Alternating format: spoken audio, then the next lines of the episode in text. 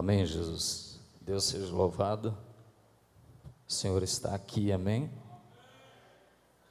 Uma alegria poder mais uma vez ocupar esse púlpito para ministrar a palavra do Senhor, amém, irmãos? Deus é bom. Vamos abrir as nossas Bíblias, Salmo número 2. Aleluia. Aos que ouvem daqui, aos que estão ouvindo pela internet, temos muita coisa a falar, irmãos, e por isso eu pedi para que o louvor cantasse um hino a menos hoje, para que nós pudéssemos, é, assim, meditar tudo aquilo que Deus tem dado e é um desafio conseguir transmitir, porque somos humanos, irmãos e Deus nos usa com as nossas limitações, nossas falhas, e em meio a todas as nossas limitações, temos que nos colocar à disposição. E a Bíblia diz que ouvindo alguém a palavra de Deus e não a entendendo, vem o inimigo e rouba do coração dele. Então, é a minha preocupação sempre que subo é, no altar pregar a palavra de forma que as pessoas entendam, porque a Bíblia diz que quando alguém ouve a palavra, entende a palavra, aleluia, então aí sim o fruto acontece e a vida das pessoas é transformada. Então, é o que eu peço ao Espírito Santo nesta noite, que ele nos oriente, nos ajude. Salmo 2. Por que se amotinam os gentios e os povos imaginam coisas vãs.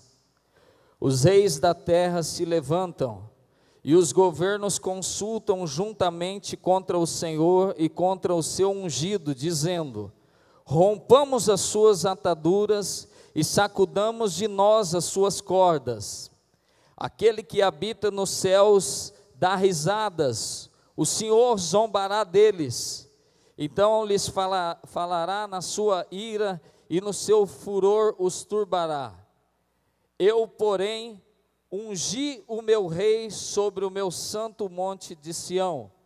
Proclamarei o decreto. O Senhor me disse: Tu és o meu filho, e hoje te gerei.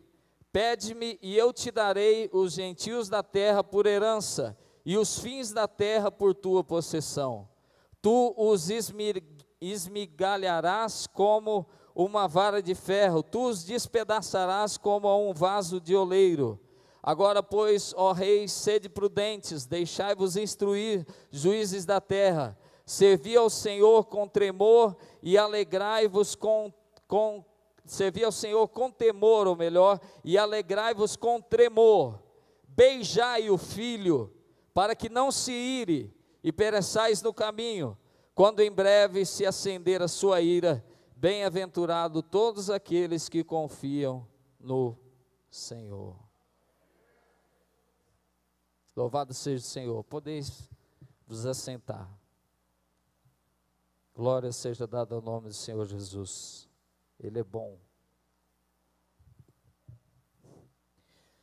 Meus irmãos, estamos diante do segundo salmo é, não sei se os irmãos sabem, mas quando foram definir quais livros deveriam entrar na Bíblia, não sei se você já parou para pensar nisso, mas os homens precisaram definir quais livros seriam considerados canônicos ou inspirados por Deus para entrar na Bíblia e quais dos livros não deveriam entrar na Bíblia. E era uma tarefa difícil, porque o povo de Israel é um povo que escreve muito. O povo hebreu é um, pro, um povo onde os escribas, os escritores, a todo momento estavam escrevendo. Era comum que as pessoas escrevessem a história da sua própria vida, ou contratassem um escriba para escrever a história da sua própria vida.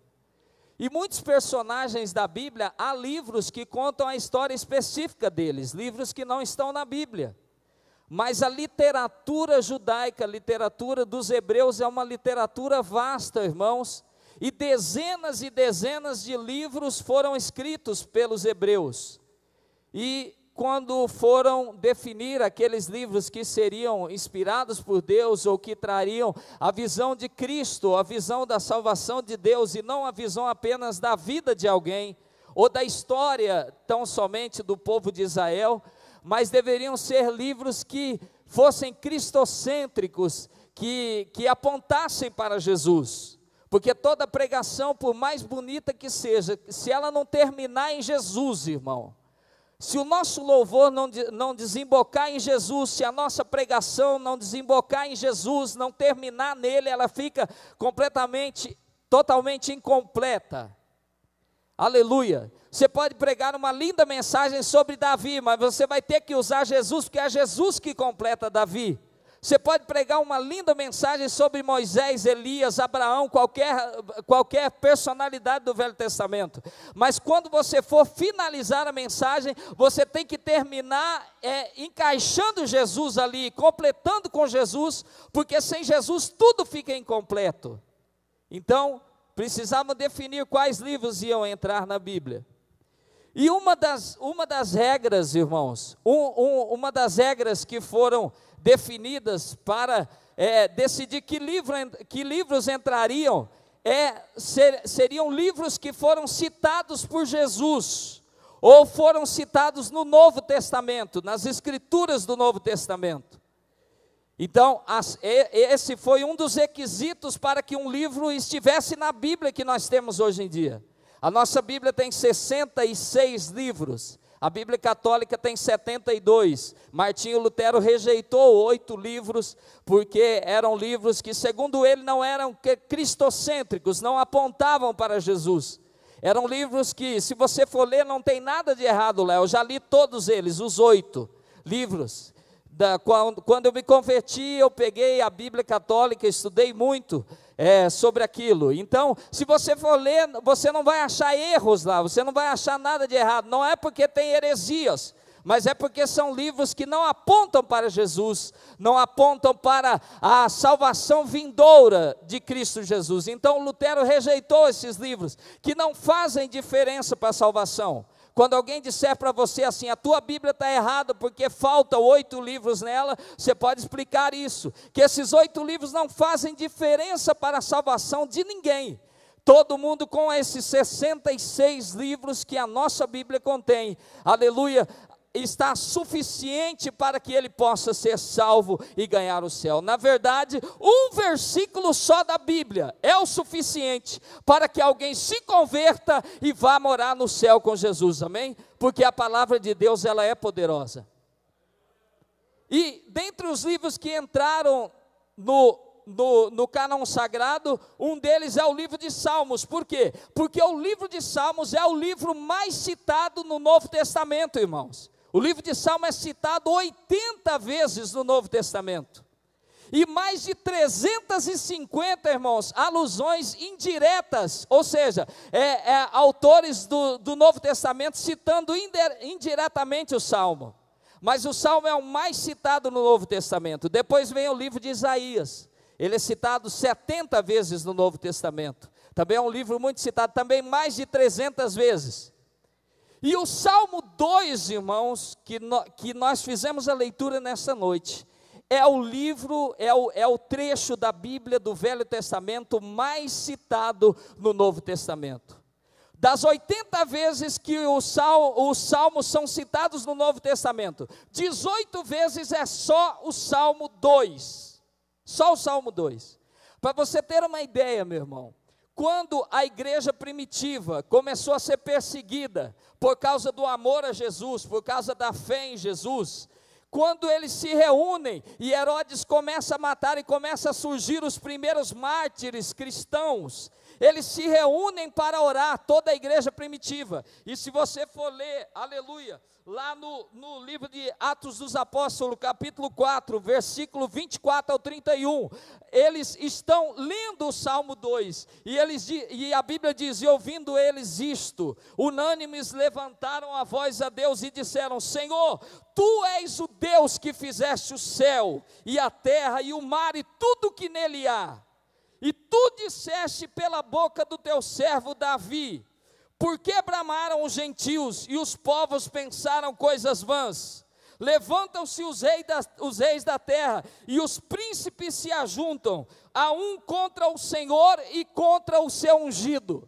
Veja, a igreja primitiva está lendo o Salmo 2, inclusive, irmãos, aleluia, lá no, no, no Atos capítulo 13, versículo 33, é o único livro do Velho Testamento que o Novo Testamento cita até o capítulo, irmão.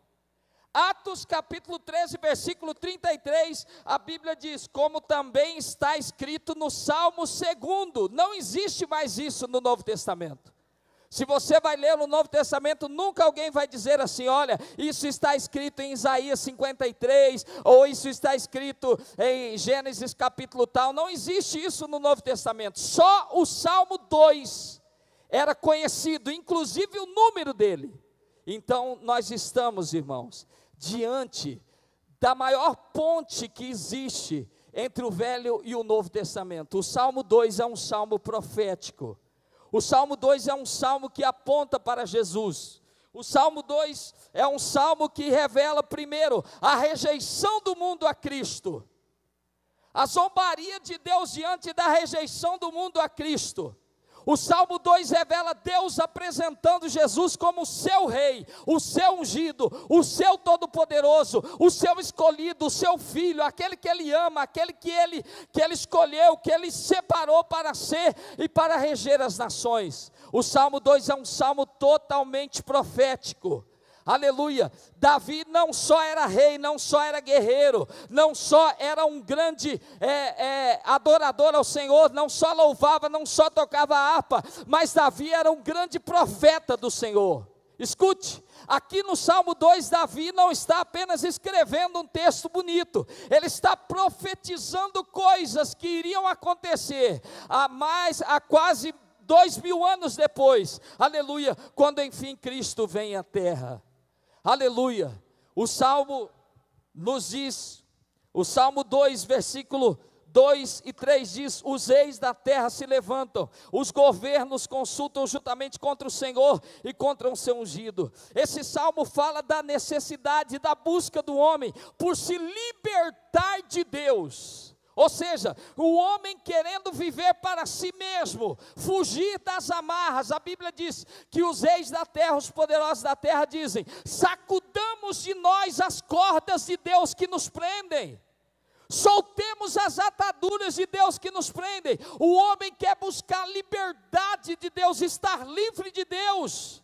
O homem quer viver uma vida livre de Deus, porque João 3 e 20 a Bíblia diz: porque é todo aquele que faz o mal, odeia a luz, não vem para a luz para que as suas obras não sejam reprovadas.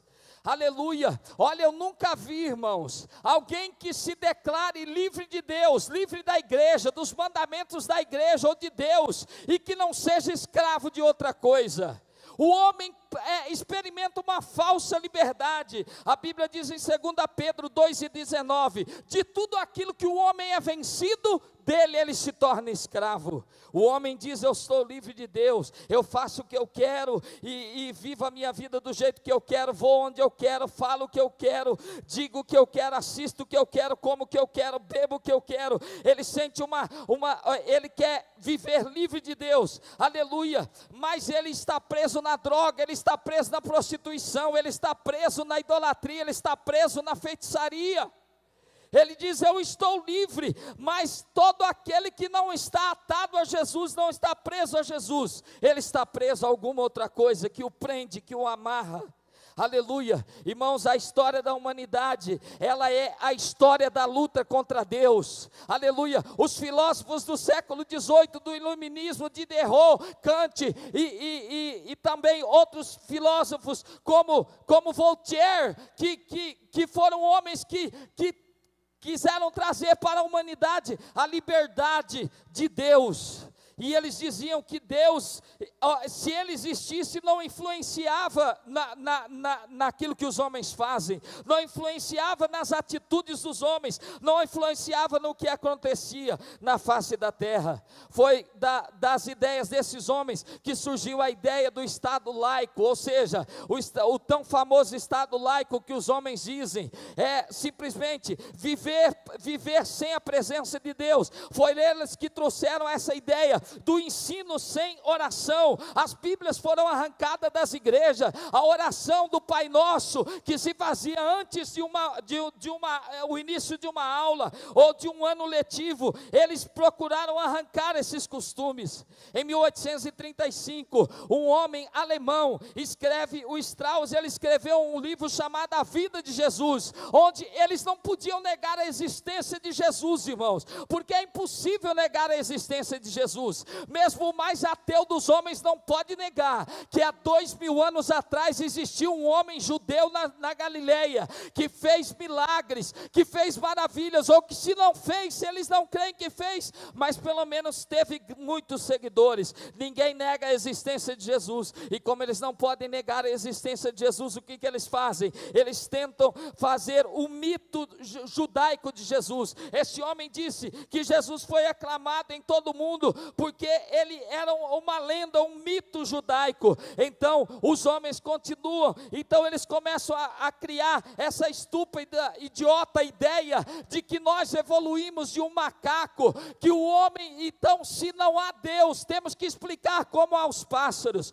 como aos homens, como ao mundo. Então, tem que haver uma explicação, e como não há explicação, aleluia, plausível, eles precisam criar uma forma, e o homem começa a tentar tentar se libertar das ataduras de Deus, se explicar de maneira não bíblica, se explicar de maneira não divina, explicar a sua vida de maneira que possa é, viver alheio a Deus, alheio à vontade de Deus, aleluia. E o homem comemora essa liberdade de Deus. Hoje em dia, o ateísmo cresce avassaladoramente. Pior do que o ateísmo são as pessoas que deixam de crer em Deus e não abandonam as práticas religiosas, estão ateus dentro da igreja ou no mundo religioso não acreditam mais em Deus nem no seu poder, mas vivem assim dessa maneira. Esse é o mundo que nós vivemos hoje em dia. Aleluia. Deixa eu lhe dizer, irmão, o homem comemorar uma vida liberta de Deus é como um peixe comemorar a vida liberta da água. É como um peixe que é tirado da água e começa a comemorar: estou livre da água, estou livre da água. O homem comemorar a sua libertação de Deus é como uma árvore que é arrancada da terra e começa a comemorar: estou livre da terra, estou livre da terra. É suicídio, meus irmãos. Aleluia, louvado seja o nome do Senhor. Aleluia. Por isso a Bíblia diz no Salmo capítulo 2 e versículo 4: Aquele que habita nos céus irá, o Senhor zombará deles. Aleluia. Glória seja dada ao nome do Senhor. Aleluia. O Senhor zombará deles, meu irmão. Aleluia Aleluia. Meu irmão, um dia eu disse isso aqui, deixa eu te dizer isso, é uma ilustração que explica bem isso. Se um dia você chegasse na sua cozinha, meu irmão, e você começasse a ouvir uma vozinha assim, ó. E você procurasse aquela voz, não sabia de onde vinha. E de repente você olhasse para o chão, meu irmão, e tivesse uma formiga falando com você. E essa formiga estivesse te xingando, te ofendendo, falando coisas de você, dizendo, ó, seu gordo, seu baixinho, seu careca, seu chato, seu isso, seu aquilo. E, e, e você ia olhar para aquela formiguinha e você ia ter duas reações. Uma, você ia pisar e esmagar ela com muita raiva. Outra, você ia achar aquilo engraçado e começar a dar risada. Olha, coitadinha, tão pequenininha e zombando de mim, é claro. Eu acredito que a maioria de nós tomaria, é, faria a segunda atitude. Ri, ri sim. Porque, irmão, diante do, do, da nossa estatura, do nosso poder diante de uma formiga, e não importa que afronta a formiga nos faça, meu irmão, mesmo que ela nos pique e doa muito, ela não pode fazer muito mais do que isso. Ela não pode muito mais fazer do que nos picar e doer um pouquinho. Aleluia. Assim é quando a Bíblia diz: o Senhor zomba dele. Aleluia. Meu irmão, deixa eu te dizer: Deus não está no céu, é o céu que está em Deus. Aleluia. Deuteronômio 10, versículo 14 diz: Eis que os céus e os céus dos céus são do Senhor teu Deus, e a terra e tudo que nele há são do Senhor. Aleluia. Segunda Crônicas 2 e 6, a Bíblia diz: "Porém, quem seria capaz de edificar uma casa para Deus?" visto que nem o céu, diz a Bíblia, e nem os céus dos céus o podem conter, aleluia. Sabe o que a Bíblia está dizendo, irmão? Não há céu que caiba Deus lá dentro. Não é Deus que está no céu. Eu quero que você entenda nessa noite a grandeza do nosso Deus. Ele não está no céu, é o céu que está nele. Paulo disse, aleluia, em Atos capítulo 17, versículo 18: Porque nele vivemos, nele nos movemos e nele existimos. Davi disse: Se eu amar minha cama no inferno, lá tu estarás. Davi disse: Se eu subir até o mais alto dos céus, lá tu estarás. Quem poderá se esconder da presença de Deus? Deus não existe, Ele é. Quem existe somos nós. Vivemos em um ciclo vicioso, irmãos. Nascemos, vivemos e morremos. Ninguém vai mudar isso. Você nasceu, está vivendo e morrerá. Vivemos um ciclo vicioso, somos horizontais. Nascemos, vivemos e morremos. Deus é horizontal, nunca nasceu, somente vive, jamais morre, aleluia. Nunca compreenderemos, aleluia, é, nem mesmo quando chegarmos ao céu, a grandeza, aleluia, e, e, e o poder, e a magnificência, e a glória do Senhor, aleluia. Louvado seja o nome do Senhor. Salmo 8, versículo 4 diz: Quem é o homem para que Deus se lembre dele? Aleluia. É o homem para que Deus se lembre dele? Deixa eu te dizer, meu irmão. A Bíblia diz em 2 Pedro 3 e 8 que um dia para Deus é como mil anos, mil anos para Deus é como um dia. Veja, nós temos pressa das coisas, porque nós vivemos nesse tempo, nascemos, vivemos e morremos. Mil anos para Deus é como um dia, a tua vida toda para Deus serão apenas segundos que se passaram na mente de Deus, aleluia. O que para nós é demorado, para Deus é como se ele fosse ali no fundo, tomasse uma água e voltasse. Foi mil anos. Aleluia. Entenda, na mente de Deus as coisas passam em outro tempo, em, um, em, uma outra realidade. Deixa eu te dizer, aleluia. Deus fechou os nossos olhos, nós não temos condições de ver isso, mas juntamente conosco aqui, aleluia, nós temos que entender que há um reino espiritual igual ao físico acontecendo simultaneamente, irmão, no mundo espiritual. Aqui dentro há anjos, aqui dentro há demônios, aqui dentro há seres espirituais dessa nessa igreja, lá fora também há, aleluia, tudo que há e que nós podemos ver e que nossos olhos podem contemplar, muito pouco do que tudo aquilo que Deus é e a sua grandeza, aleluia, louvado seja o nome do Senhor. Deixa eu te dizer, meu irmão, Deus criou o mundo em cinco dias, muitas coisas Ele formou. O homem ele fez no sexto dia, depois de tudo ele ter feito. Você já parou para pensar uma coisa, meu irmão? Já parou para pensar uma coisa? Toda a criação de Deus, irmão, independe da nossa existência para existir. Deixa eu te dizer, antes de Adão ser criado, os rios já corriam para o mar o vento já soprava nas árvores, os peixes já nadavam, as árvores já voavam, os leões andavam nas savanas, as, as girafas e os animais corriam para lá e para cá. Nada, absolutamente nada da criação de Deus depende de nós para existir. Já parou para pensar nisso? Se todos os homens do mundo morressem, irmão, nesse minuto agora, pá, o mundo continuaria existindo assim como ele é. Os rios continuariam correndo, os ventos continuariam ventando, os peixes continuariam nadando, os pássaros continuariam voando. A, a, toda a criação de Deus independe da nossa existência. Por isso a Bíblia diz: quem é o homem para que Deus se lembre dele? E quando Deus cria Adão, o que, que Adão faz? Ele chama os bichos para dar nome. Você pode dizer, aí irmão, ó, precisava do, do, do Adão para dar nome para os bichos. Deixa eu te dizer uma coisa: o leão não sabe que o nome dele é leão. A girafa não sabe que o nome dela é girafa. O pato não sabe que o nome dele é pato. Os nomes foram criados por uma necessidade de Adão, não dos animais e nem da criação. Só uma, uma questão de organização, como vamos chamar cada animal aqui. Mas o leão não sabe que ele chama leão, amém? Você compreende isso? Você pode chamar o leão de girafa, ele não vai ficar bronqueado com você. Pode chamar o leão de cabrito, ele não sabe que ele é leão. Ele sabe que ele, ele não sabe, ele não tem consciência de si mesmo. Ele tem instinto, não tem consciência. Quem é o homem para que Deus se lembre dele? Aleluia. Glória seja dada ao nome do Senhor. Deixa eu te dizer, irmão, só o amor de Deus explica a nossa existência. Só o amor de Deus explica a nossa existência.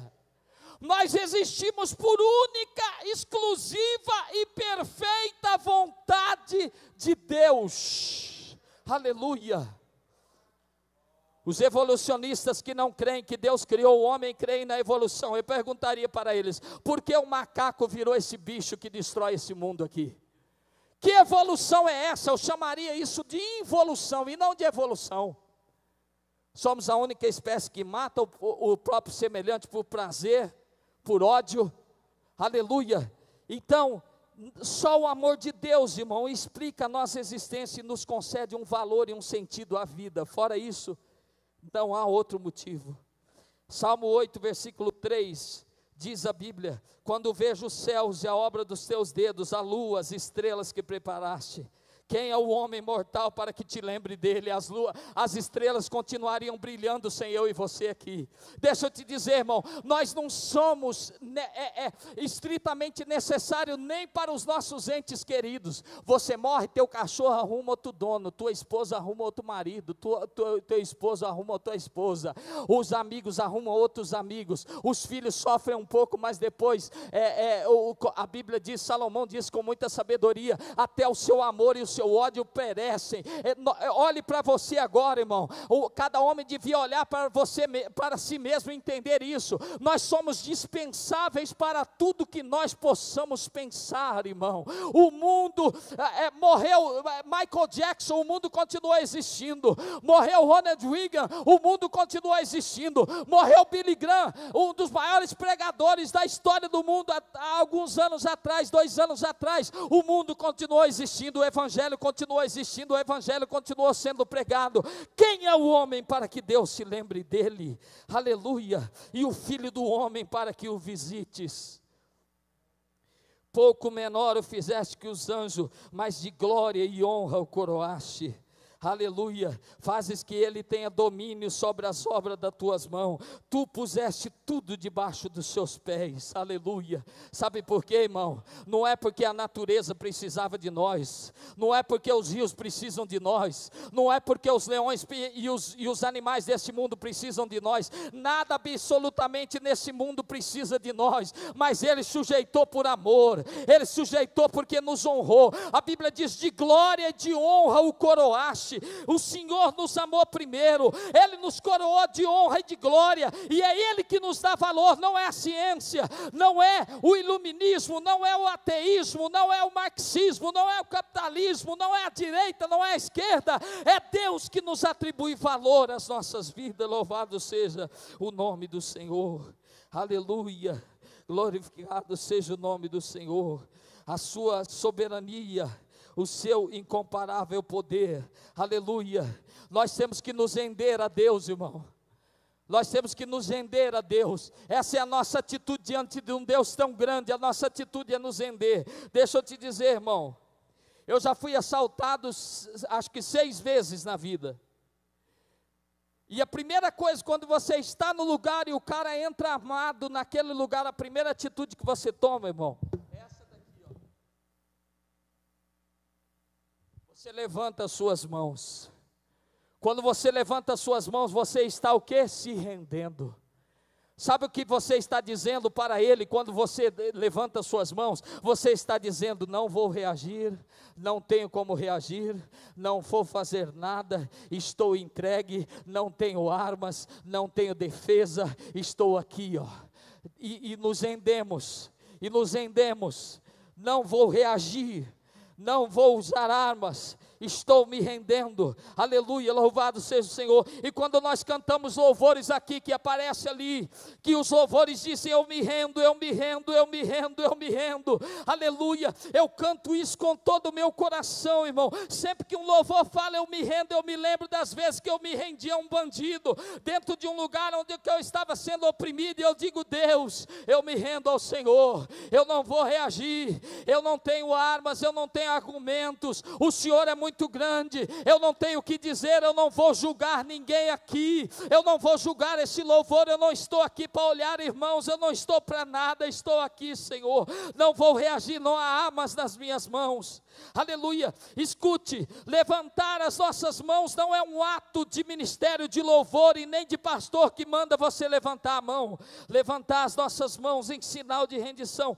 é um mandamento bíblico, 1 Timóteo 2 e 8, a Bíblia diz, Paulo disse, disse: Quero, pois, que todos os homens orem em todo lugar, levantando mão santa, sem ira e sem contenda.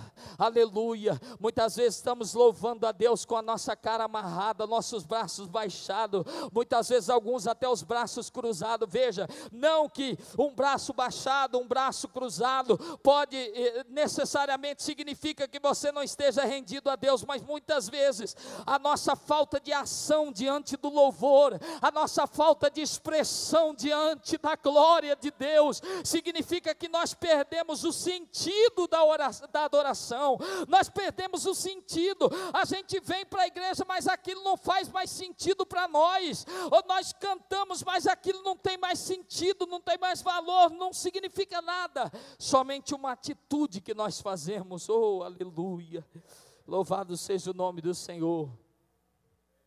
Deixa eu lhe dizer, irmão,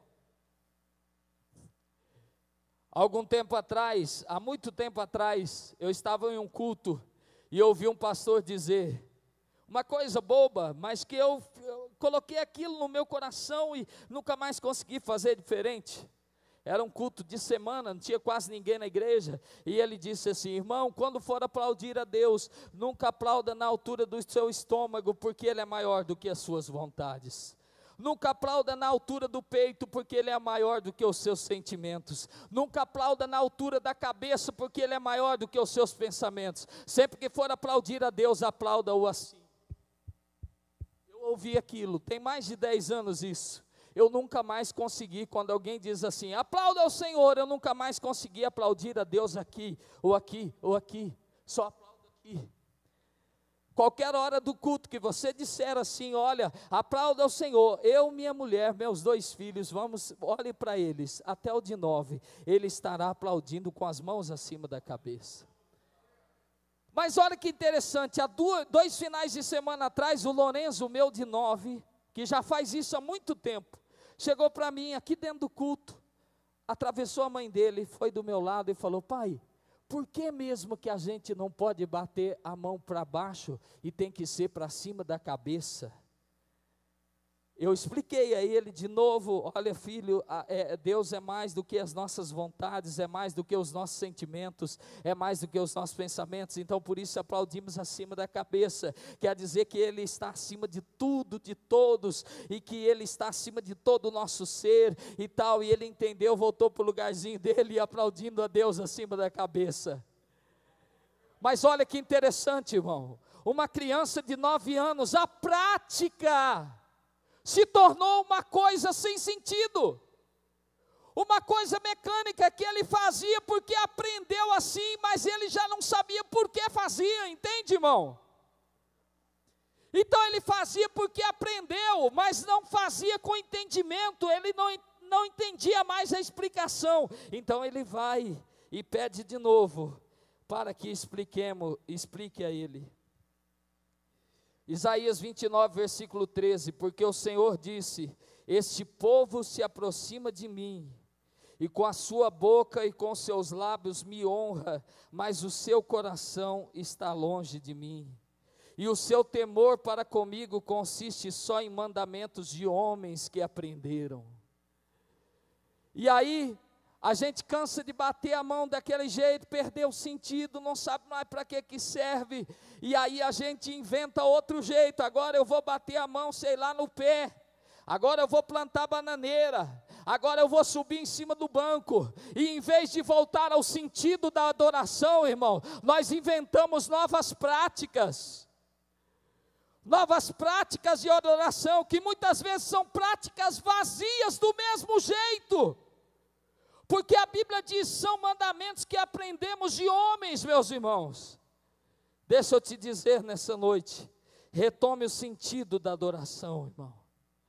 Às vezes nós estamos fazendo tudo certo, conforme manda o figurino, nós sabemos pregar, nós sabemos cantar, nós sabemos fazer, a gente já decorou, a gente já sabe, eu já sei como me comportar no culto, eu já sei como pregar, eu já sei cantar. Nós nos tornamos, irmãos, mecânicos profissionais. A vida cristã se torna uma vida chata, sem graça, sem unção, sem vida. Você está me entendendo, irmão? Aquilo é um peso vir na igreja, é um peso ir na oração, é um peso ouvir esse louvor cantar, é um peso ouvir uma pregação, por quê? Porque nós perdemos o sentido. Deixa eu te dizer, meu irmão, nenhum ministério ou prática religiosa pode na tua vida ser maior do que a tua intimidade com Deus. Quando você sentir que o teu ministério, a qualquer coisa que você esteja fazendo para Deus, se tornou maior na tua vida do que a tua intimidade com Deus, deixa eu te dizer e te digo isso sem medo. Abandone teu ministério. Abandone o que você está fazendo, abandone a prática e vamos para Apocalipse, onde a Bíblia diz: Tenho contra ti que deixaste o primeiro amor. Lembra! Foi o que meu filho fez, eu precisei lembrá-lo. Filho, é por causa disso. A Bíblia diz: lembra-te de onde caíste e retorna às primeiras obras. Aleluia, louvado seja o nome do Senhor. Aleluia, glória a Jesus. Deixa eu te dizer, irmão. Já vi que o horário passou, mas deixa eu te dizer. Essa é a primeira pregação que eu estou fazendo desse ano.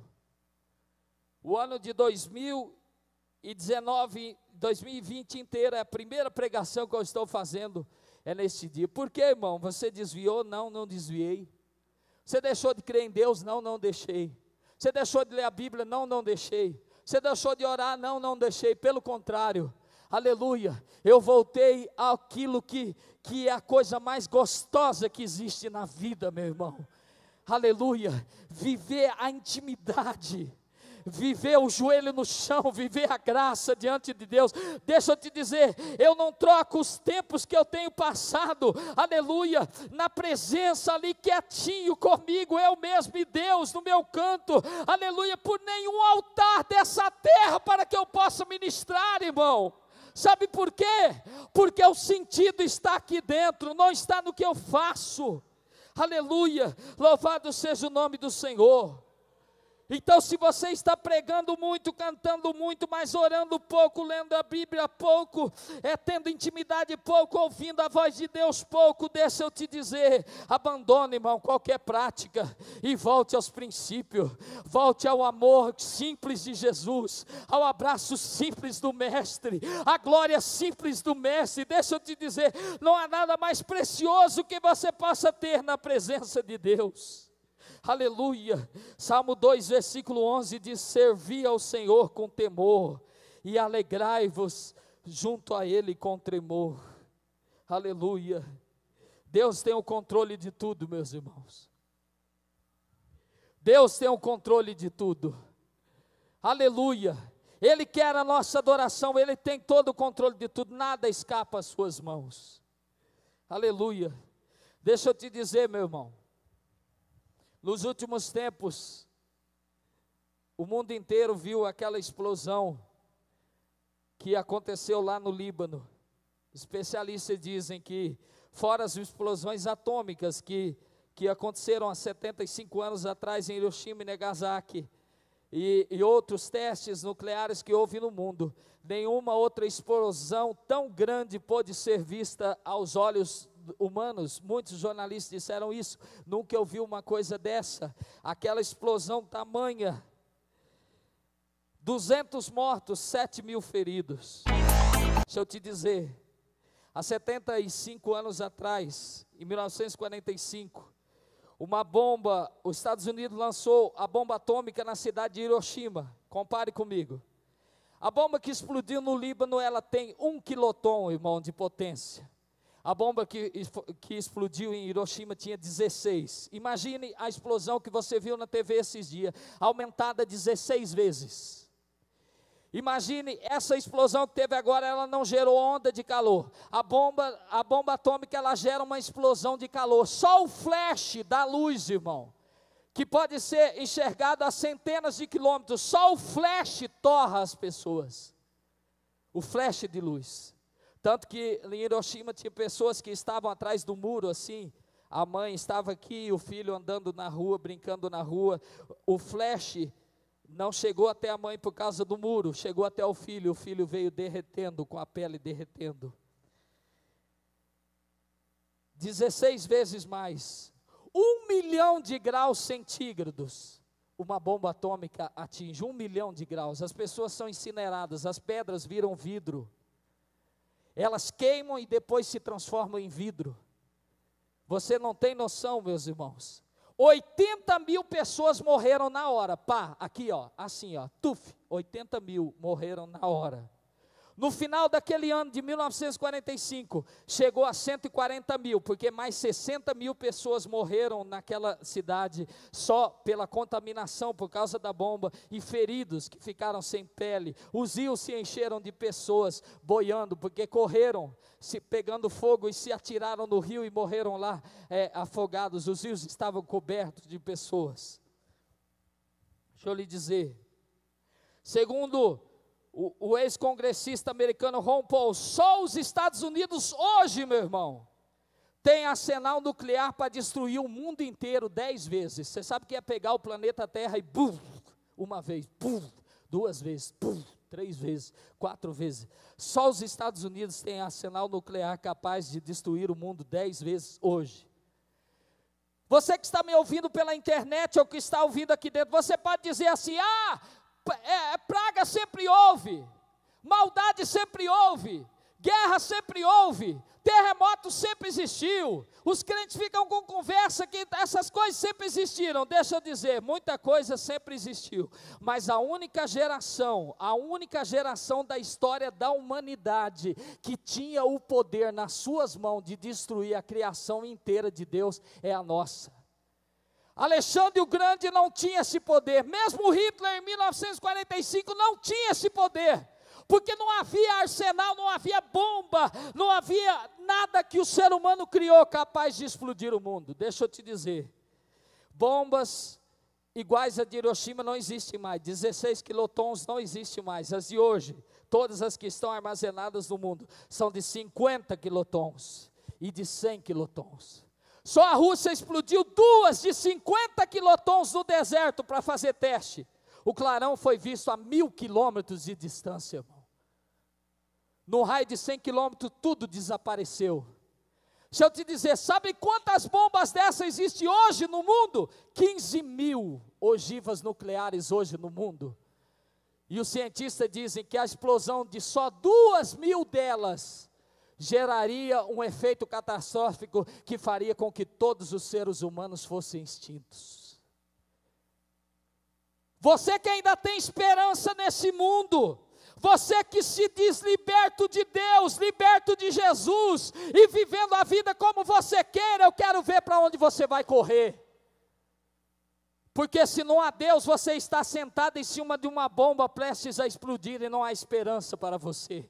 Todavia, aqueles que servem a Jesus sabem que a esperança não está dos lados, mas a esperança está para cima. Aleluia. Aqueles que servem a Jesus de verdade perderam as esperanças e as ilusões dessa terra e eles esperam por Jesus. Uma terceira guerra, uma, uma, terceira guerra mundial hoje em dia, irmão, seria de consequência catastrófica, inimaginável. Se um país decidir, irmão, atirar uma bomba nuclear em outro, o outro não vai ficar sem revidar, ele vai revidar. E, de, e você pode dizer assim: ah, mas ninguém vai ser louco de fazer isso. Deixa eu te dizer: o único país que usou bomba atômica em guerra até hoje foi os Estados Unidos, país protestante que seguiam a Bíblia, de gente inteligente, considerado o berço da inteligência, das melhores universidades, dos melhores estudos do mundo. Eles decidiram, com esta mente, lançar esta bomba em duas pequenas cidades do Japão. O que te faz acreditar que hoje em dia não existe mais essa maldade no coração humano? Você acha que nós nos tornamos bonzinhos? Oh, ninguém vai fazer isso hoje em dia. Vai sim, meu irmão mais hora menos hora, um faz, o outro faz, e pum daqui, pum daqui, pum daqui, pum de lá. É impossível, irmãos, calcular a, a dimensão. Nós começamos o ano com uma grande ameaça de terceira guerra. Os Estados Unidos eliminou um grande general iraniano, Qasem Soleimani, no dia 2 de janeiro deste ano. O mundo inteiro arrepiou. Eu, quando vi aquela notícia, eu mesmo arrepiei, porque a, o assunto mais buscado na internet em janeiro foi Terceira Guerra Mundial. Porque o Irã tem bomba nuclear, os Estados Unidos têm bomba nuclear. Ora, se vier uma resposta, todos os especialistas dizendo. O secretário-geral da ONU disse lá em janeiro: o ano novo começou com o mundo em crise. Vivemos tempos perigosos, as tensões geopolíticas estão no ponto mais alto do século e essa crise está escalando. E o mundo respirava uma, uma ameaça de uma terceira guerra mundial, ou de, uma, de um grande conflito, pelo menos, onde pudessem usar guerras nucleares. Os números seriam incalculáveis. O Brasil passou agora de 100 mil mortos em meses de pandemia no país inteiro. Eu te disse que uma bomba atômica só matou 80 mil de uma vez e chegou a 140 mil até no fim daquele ano. Deixa eu te dizer, em meio ao mundo respirando ameaças de guerra, no dia 11 de março, a OMS declara que o mundo estava com a pandemia de coronavírus. Do nada, eles estavam se preparando para a guerra, tudo que se respirava era guerra, tudo que se pensava era guerra, o medo geral da guerra. De repente, lá não sei da onde.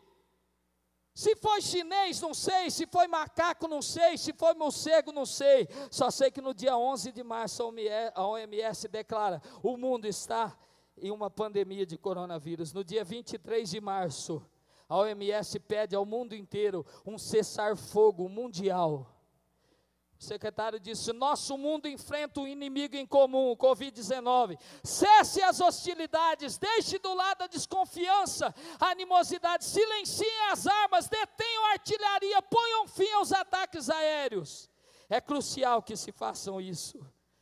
Até agora, no dia 24 de junho, dos 193 países do mundo, 170 baixaram as suas armas, assinaram o um acordo e acabaram com as guerras. Deixa eu lhe dizer, meu irmão, quem sou eu para dizer que foi Deus ou que deixou de ser Deus? Nós não conhecemos a mente de Deus. O que eu sei é o seguinte: quando o mundo respirava guerra, quando o mundo respirava uma guerra que poderia levar milhões, irmão, milhões e, e, e ser inclusive o fim da raça humana, Deus lá do céu diz: vocês não vão fazer guerra, vocês vão fazer hospital a Rússia, que tem mais da metade das armas nucleares do mundo, teve que parar de mexer com arma nuclear para fazer hospital, irmão, para cuidar de doente.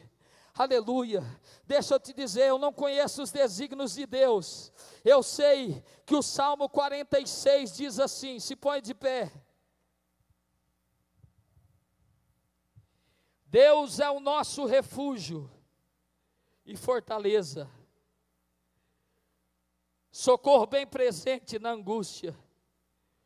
Portanto, não temeremos, ainda que a terra se mude, e ainda que os montes se transportem para o meio dos mares, ainda que as águas rujam e se perturbem, ainda que os montes se abalem pela sua braveza, Há um rio cujas cidades alegram a cidade de Deus, o santuário das moradas do Altíssimo.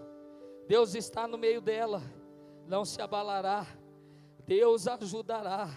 Já ao romper da manhã, os gentios se enraiveceram, os reinos se moveram, e ele levantou a sua voz, e a terra se derreteu. O Senhor dos exércitos está conosco, o Deus de Jacó é o nosso refúgio. Vinde e contemplai o a, do Senhor, que desolações Ele faz pela terra, e veja esse versículo: Ele faz cessar as guerras até o fim da terra, quebra o arco e corta a lança,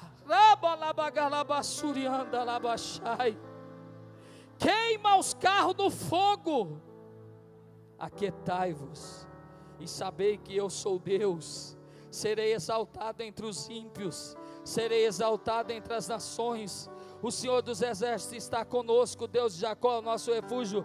Deixa eu lhe dizer, você acha mesmo que o Deus eterno acordou lá em janeiro no céu e ligou no Bom Dia Brasil e se assustou quando anunciaram que um vírus estava vindo para o mundo? Você acha mesmo que ele foi pego de surpresa? Você acha mesmo que Deus, Jesus e os anjos estão usando máscara? Que eles não sabiam que Deus foi pego de surpresa? Que nada está sob o controle dele?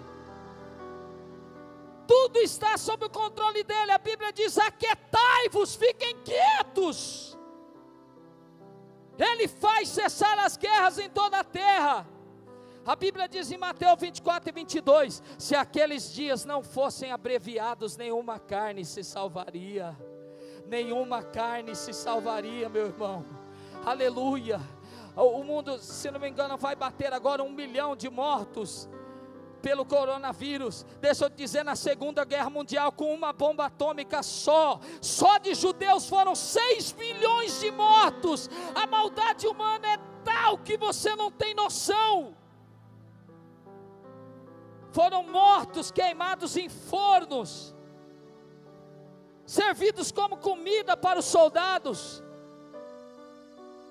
E Deus, nesse tempo, a Bíblia diz: se aqueles dias não fossem abreviados, nenhuma carne se salvaria, mas por causa dos escolhidos serão abreviados aqueles dias. Deus está dando ao mundo, irmão, um tempo para respirar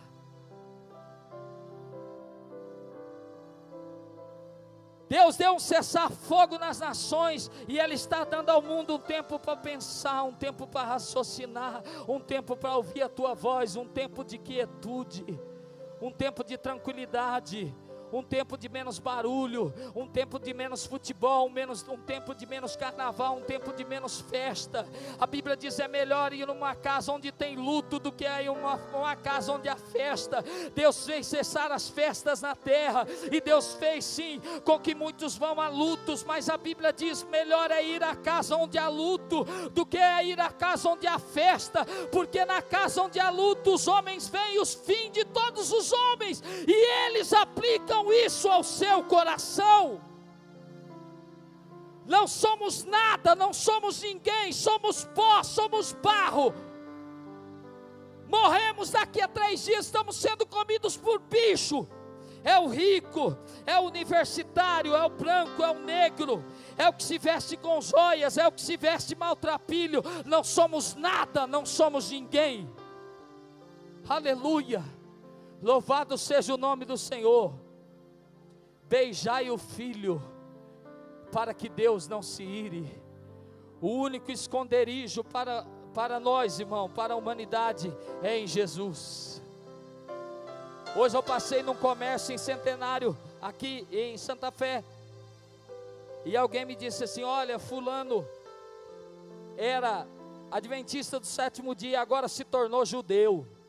Me falou assim como se fosse uma grande coisa. Olha, o cara agora é judeu como se ser judeu fosse uma grande coisa. Eu disse para ele: se tornou judeu messiânico que acredita em Jesus? Ele disse: não, é judeu, judeu mesmo, que não acredita em Jesus e que está esperando ainda que Jesus venha, que não acredita que aquele Jesus era o Salvador. Eu disse: oh misericórdia, continuar sendo adventista. testemunha de Jeová, que seja, qualquer coisa que pelo menos acredite que Jesus tinha um filho que morreu para salvar a humanidade, menos alguém que negue a Jesus. Sabe por quê? O salmo diz que Deus está muito irado. E o único esconderijo para a humanidade é as costas do seu filho Jesus. Aleluia. Glória a Deus. É nele que nos refugiamos. Jesus disse: Ninguém vem ao Pai senão por mim a ira de Deus descerá sobre o mundo e somente aqueles que estão escondidos em Jesus. Porque uma voz do céu disse: Esse é o meu filho amado que eu amo, esse é o meu filho amado que eu tenho prazer. Você não agradou a Deus, eu não agradei a Deus, ninguém agradou a Deus. A Bíblia diz assim, aleluia, que a Deus agradou moê-lo, e quando ele vir, o, o trabalho da sua alma ficará satisfeito. Sabe o que a Bíblia diz? O único que satisfez a Deus, que agradou a Deus é Jesus, e Deus está muito irado e somente aqueles que são amigos, irmãos de Jesus, estão atrás das costas de Jesus. Esses serão guardados. Se escondem em Jesus nesse tempo de pandemia. Se você for, Deus abreviou para você. É melhor ir agora e ir para o céu do que ficar para o ano que vem, desviar o ano que vem, ou sei lá, fazer o que e partir e ir para a condenação eterna. A Bíblia diz que dias virão em que diriam: Bem-aventurados são os que agora morrem no Senhor. Aleluia. Mas Deus lhe guarda, Deus lhe cuida. Deus quer que nós oremos, Deus quer que nós levantemos um tempo de oração, um tempo de busca, um tempo incessante de busca a Deus, é o tempo de buscar a Deus.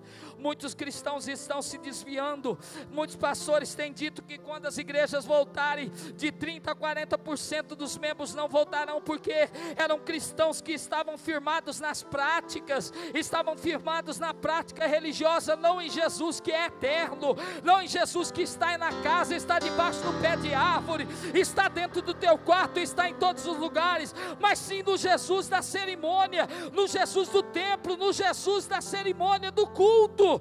Mas Jesus é o Jesus que vai além do culto, da cerimônia, aleluia. E aqueles que estão firmados em Jesus, quando passar esse tempo, vão voltar para a casa do Senhor mais cheio do que saíram, porque encontraram no seu quarto, no seu refúgio, na sua na presença de Deus, aleluia. Louvado seja o Senhor, um recanto, um recanto de refúgio, um recanto de graça, de glória, de unção, de poder. Aleluia, louvado seja o nome do Senhor. Se o teu Deus está morto, guarde um minuto de silêncio, mas se ele está vivo, aplauda-o nessa noite, aplauda-o nessa noite, louve-o nessa noite, aleluia, glorifique-o nessa noite. Aleluia, louve-o com todo o teu coração, aleluia. Louve-o com toda a tua alma, aleluia. Ele está vivo, aleluia.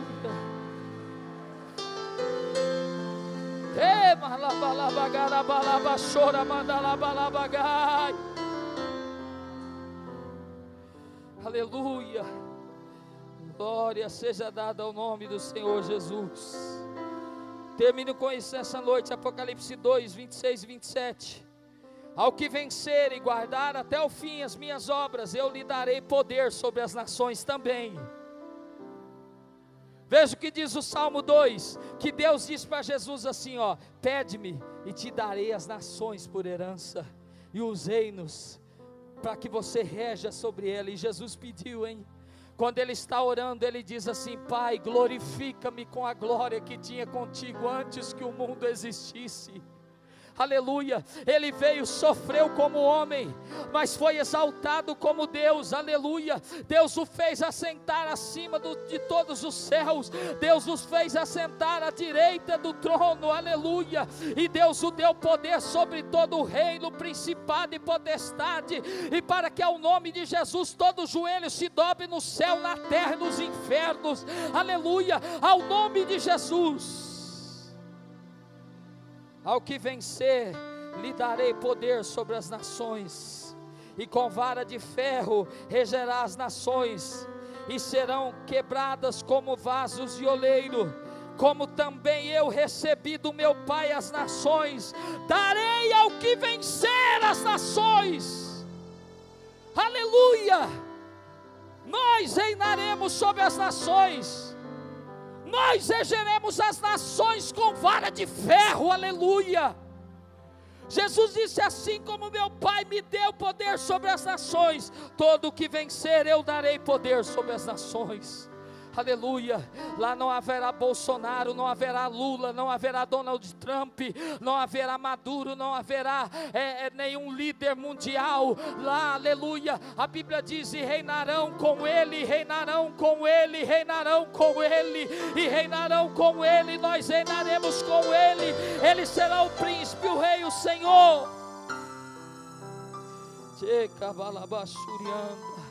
Levante as suas mãos, vamos orar. Pai, eu te louvo pela tua misericórdia. Eu te louvo pelo teu amor. Eu te louvo porque o Senhor é o Deus que lança fora todo medo. Eu te louvo porque muitas pessoas nessa noite sairão daqui com uma visão de que o Senhor é muito mais do que elas achavam que o Senhor é. Que o Senhor é eterno. Que a sua glória não se pode comparar. Que o Senhor não é o nosso Deusinho de estimação que nós não somos nada, não somos ninguém, somos pó, somos barro, mas o Senhor escolheu nos escolher, escolheu nos dar reinado, escolheu nos dar principado, escolheu nos abençoar. Deus, nós te louvamos pela tua misericórdia, te louvamos pelo teu amor, te louvo porque nessa noite muitos estão recebendo a Jesus como seu Salvador. Muitos estão dizendo: eu, se Deus é assim, eu quero me esconder dele em Jesus. Eu quero me esconder na rocha eterna. Eu quero esconder na arca que é Jesus. Eu quero estar em Jesus. Pai, guarda, guarda-nos no teu nome. Guarda-nos de pecar contra ti. Guarda-nos de, de blasfemar contra ti, Senhor. E enche na nossa vida da tua misericórdia. Amém. Amém, irmãos. Deus abençoe.